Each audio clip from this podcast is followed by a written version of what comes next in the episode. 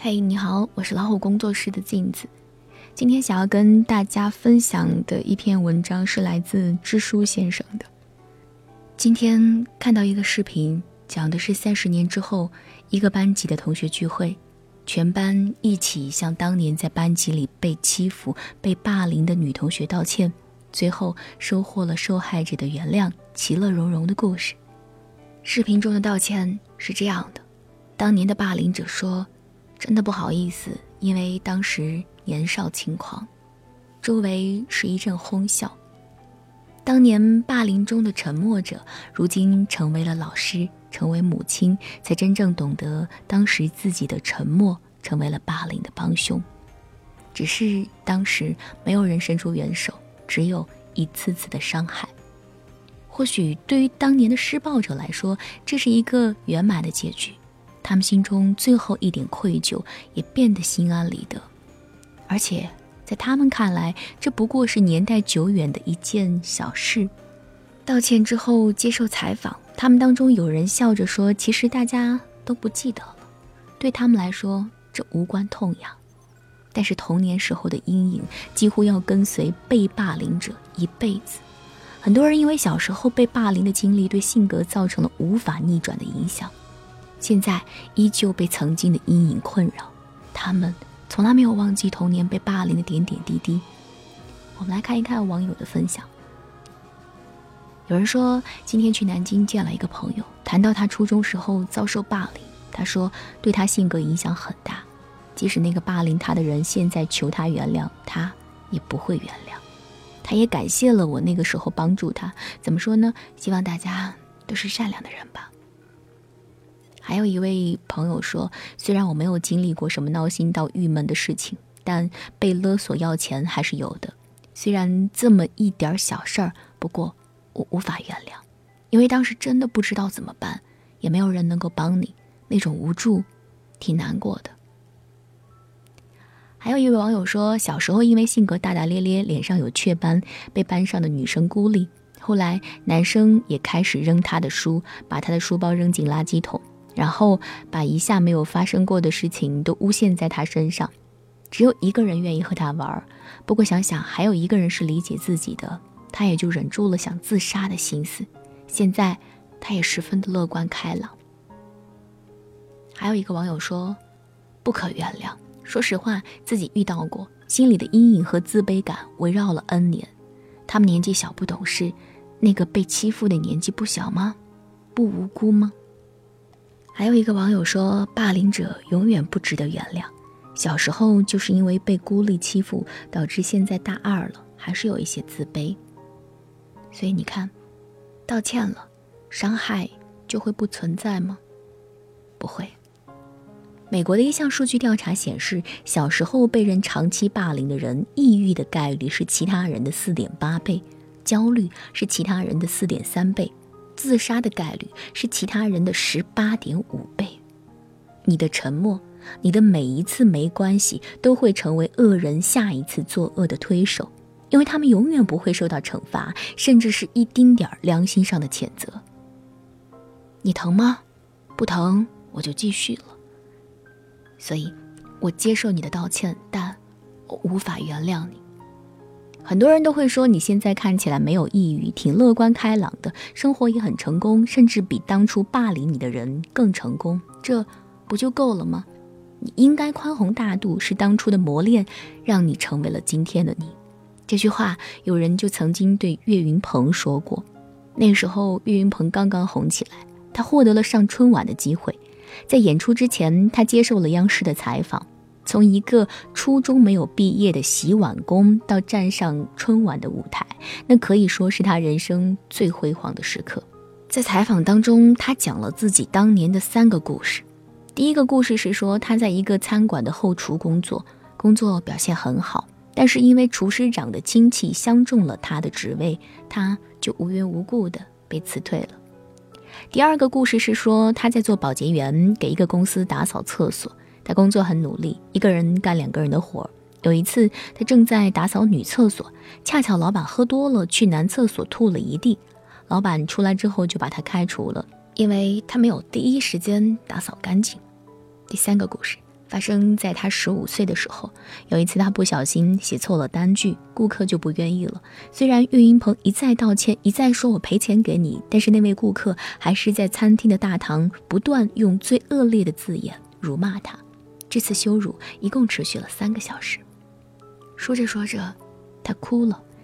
这时候，主持人问他：“你现在是不是已经原谅他了？”岳云鹏愣了一下，说：“没有。”他说：“我知道，在这个场合，我应该说我放下了，但是我要说，没有。我永远记得他们对我做的事情，我特别恨他。这个世界有太多人，总是让受伤的人原谅，因为他们说，过去受的伤成就了现在的你，过去吃过的苦让你变成了更好的人，因为他们的存在，你才如此坚强。”可是，真正让我们好起来的，不是伤害，而是那些爱我们的人，是那个没有被打倒、坚强向前走的自己。也许会有人因此而指责你不够宽宏大度，有时候，不报复就是最大的大度，不忘记则是对自己最大的保护。有一个女孩因为亲生父母家里穷被送人了，后来女孩和姐姐相认，陪着姐姐。参加节目的录制，但是姐姐在女孩不知情的情况下安排了认亲的戏码。姐姐把亲生父母请到了现场，突然表示希望妹妹能够原谅亲生父母，并和他们相认。妹妹拒绝了，因为过去的二十年，父母其实一直知道他在哪里，甚至他们就住在一个镇上，可是却从来没有去探望过他。他和养父母的感情很好，他说给了他爱的是养父母，而不是亲生父母。但是当时现场主持人周立波立刻说这个妹妹心胸狭隘，表示她应该换位思考，学会原谅，甚至以女孩的孩子来威胁他说：“为你的孩子想想，你想你的孩子看到你是一个狭隘的人吗？”但是女孩的回答狠狠地打了他的脸，她说：“他们在我最需要的时候。”没有出现，人的温柔和容忍本来就是定量的，必须要留给配得上的人。那些不爱你的人，永远不会感激你的宽容，永远无法回报你的善意。伤害是会随着时间成长的。有人因为小时候被霸凌，长大后变得不自信，工作生活都受到影响。有人因为遇到了渣男，难以再相信爱情。有人原谅了一次家暴，于是有了第二次、第三次。有人因为原生家庭的不幸始终耿耿于怀。或许人类的悲喜不能想通，但是请别替任何人原谅伤害。郭德纲在接受采访的时候，对于多年前遭遇背叛的事情，曾经说过这样的话：“他说，其实我挺厌恶那种不明白任何情况就劝你一定要大度的人，离他远一点，雷劈他的时候会连累到你。”他说：“伤害这个东西是会跟人一辈子的。如果连这个事情都记不住的话，那这辈子活得太冤了。记住还非得要去报复，那可能是我小心眼儿。但是我记住都不行吗？这说不通。道歉是你的本分，可是原谅不是我的义务。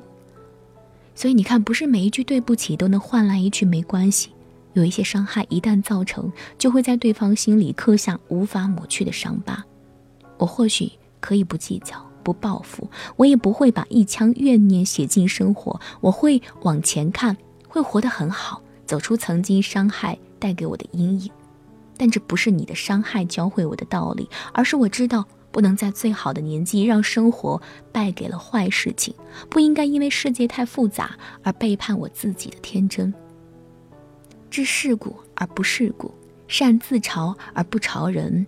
愿你能活得温柔而有力量，然后告诉那些曾经伤害自己的人：我过得很好，但我并没有义务原谅你。我是老虎工作室的镜子，更多精彩不要忘记关注微信公众号“老虎工作室”和微信公众号“老虎小助手”。晚安，好梦。每当变化的时候。我的路我最先走，我知道我该做什么，直到结果。痛苦要持续多久？等候今天的三个承诺我会守候。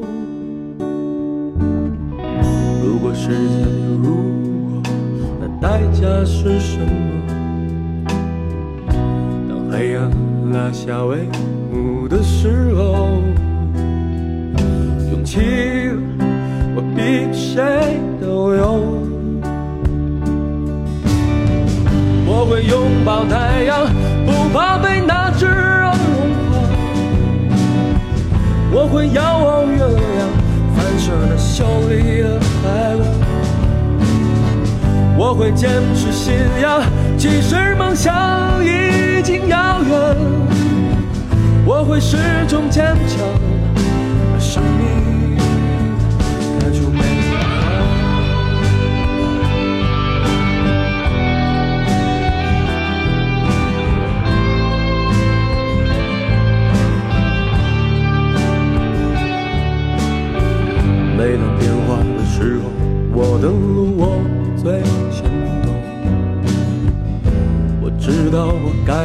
什么，直到结果。痛苦要持续多久？等候要持续多久？如今天的三个承诺，我会守候。如果世界有如果，那代价是什么？当黑暗拉下帷幕的时候，勇气我比谁都有。我会拥抱太阳，不怕被那炙热融化。我会遥望月亮，反射那秀丽的白光。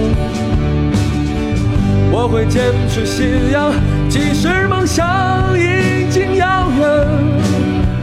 我会始终坚强，生命。